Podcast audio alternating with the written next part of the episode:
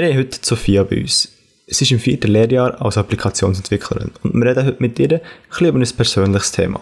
Aber am geschicktesten erzählt ihr das selber. Ich bin Sophia Menger und ich bin Transperson.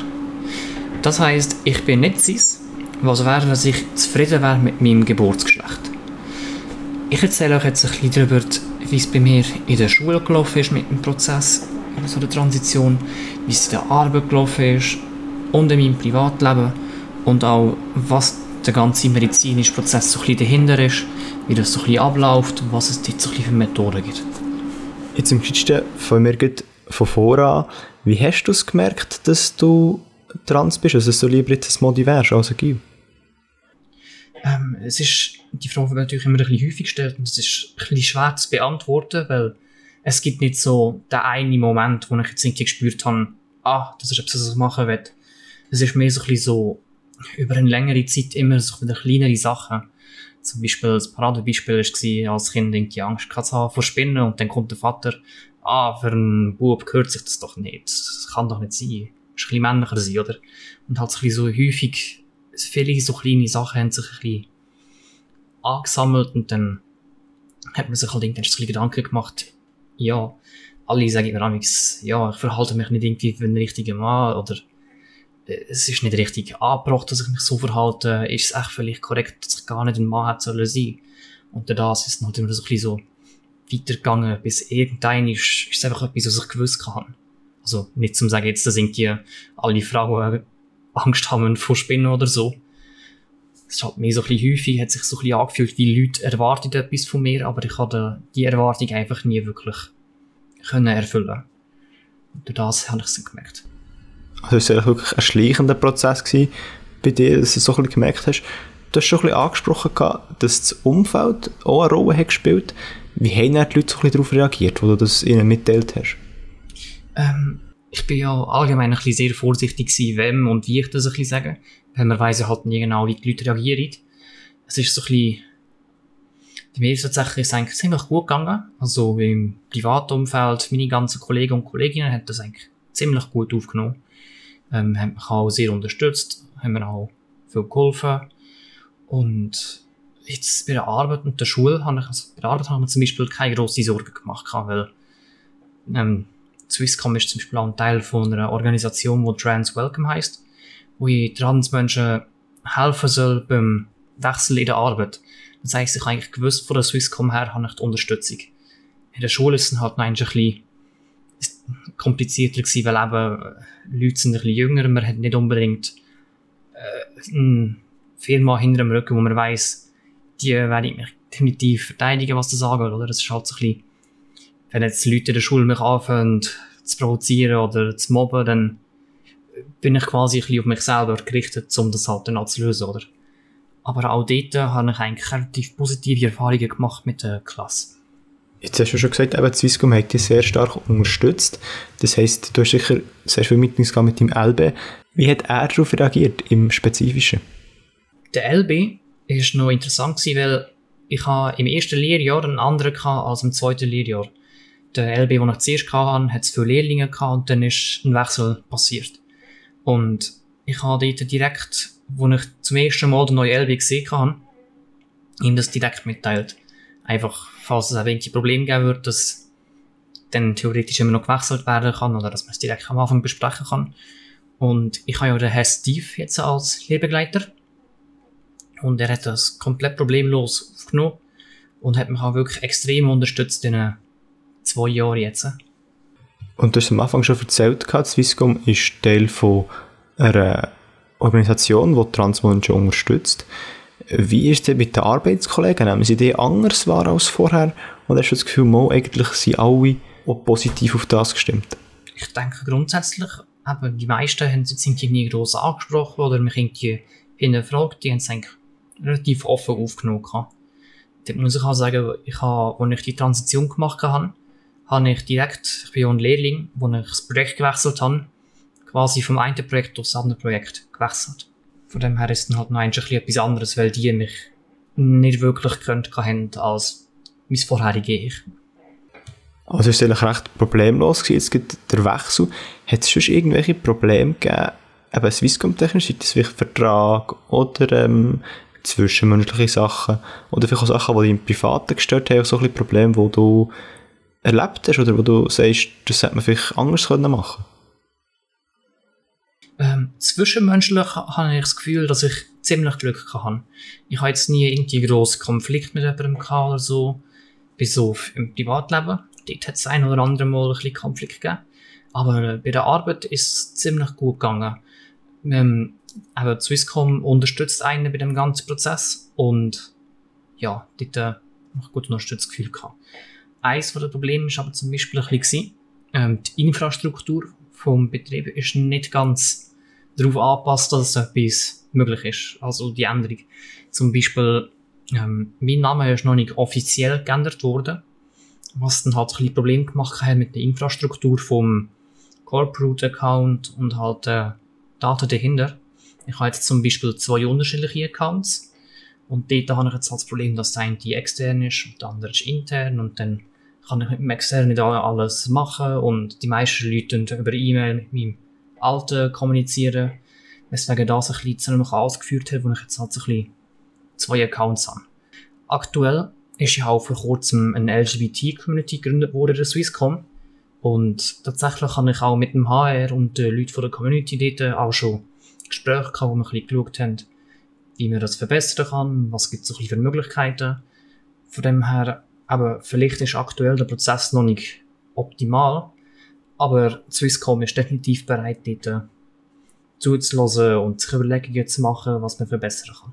Du hast vorhin erwähnt, es gibt eine LBGT-Community. Kannst du mir kurz erklären, was das Ganze ist? Genau.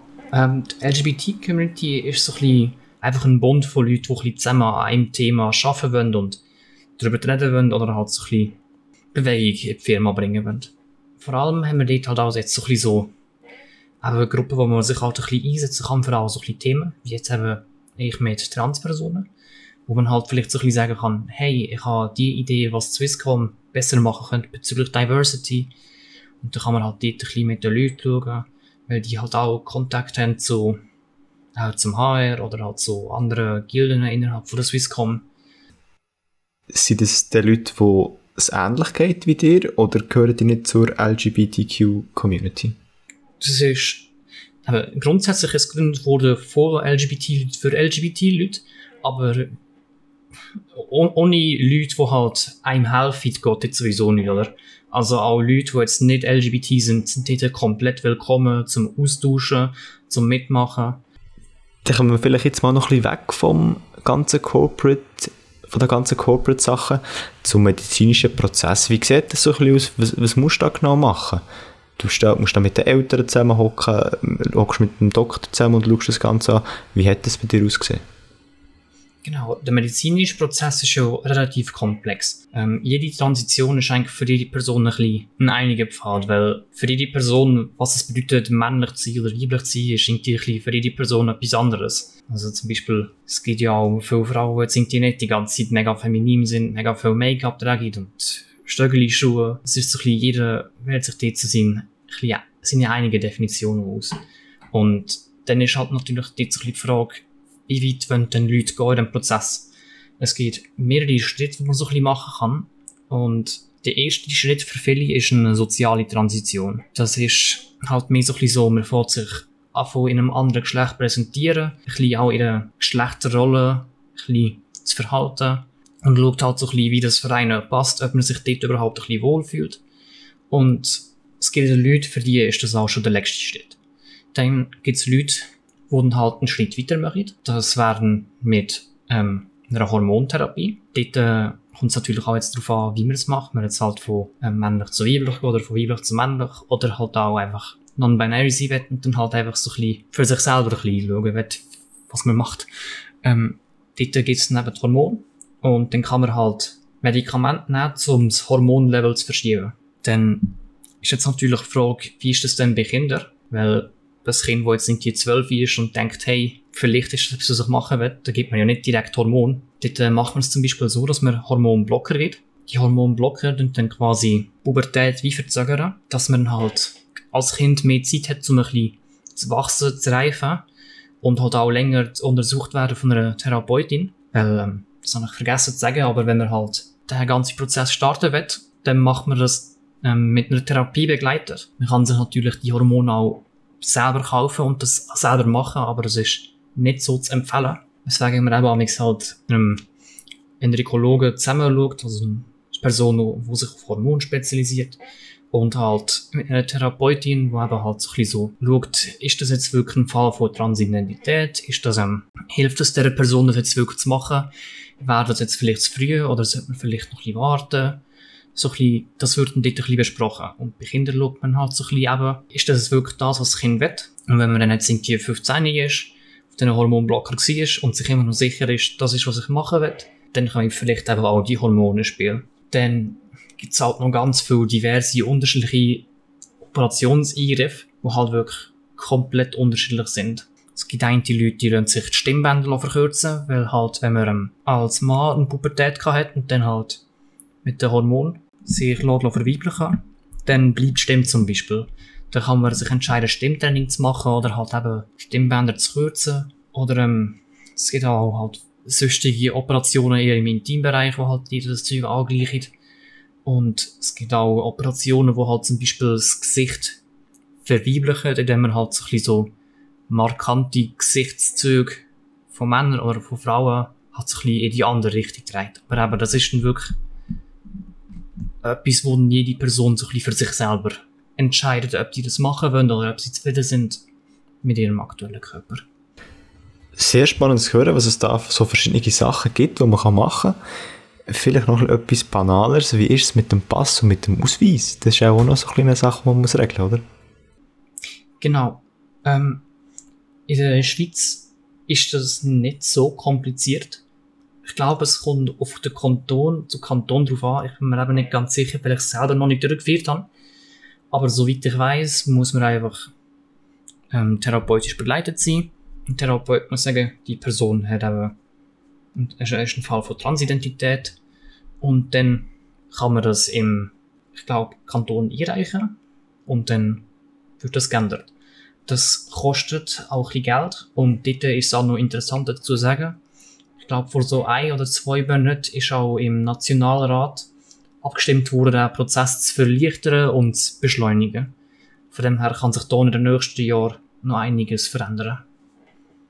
Du hast jetzt am Anfang schon mal angesprochen, in der Schule ist es manchmal ein bisschen, ein bisschen blöd, weil du eben auf dich alleine gestellt bist oder du hast keine, keine Community, die vielleicht hinter dir steht.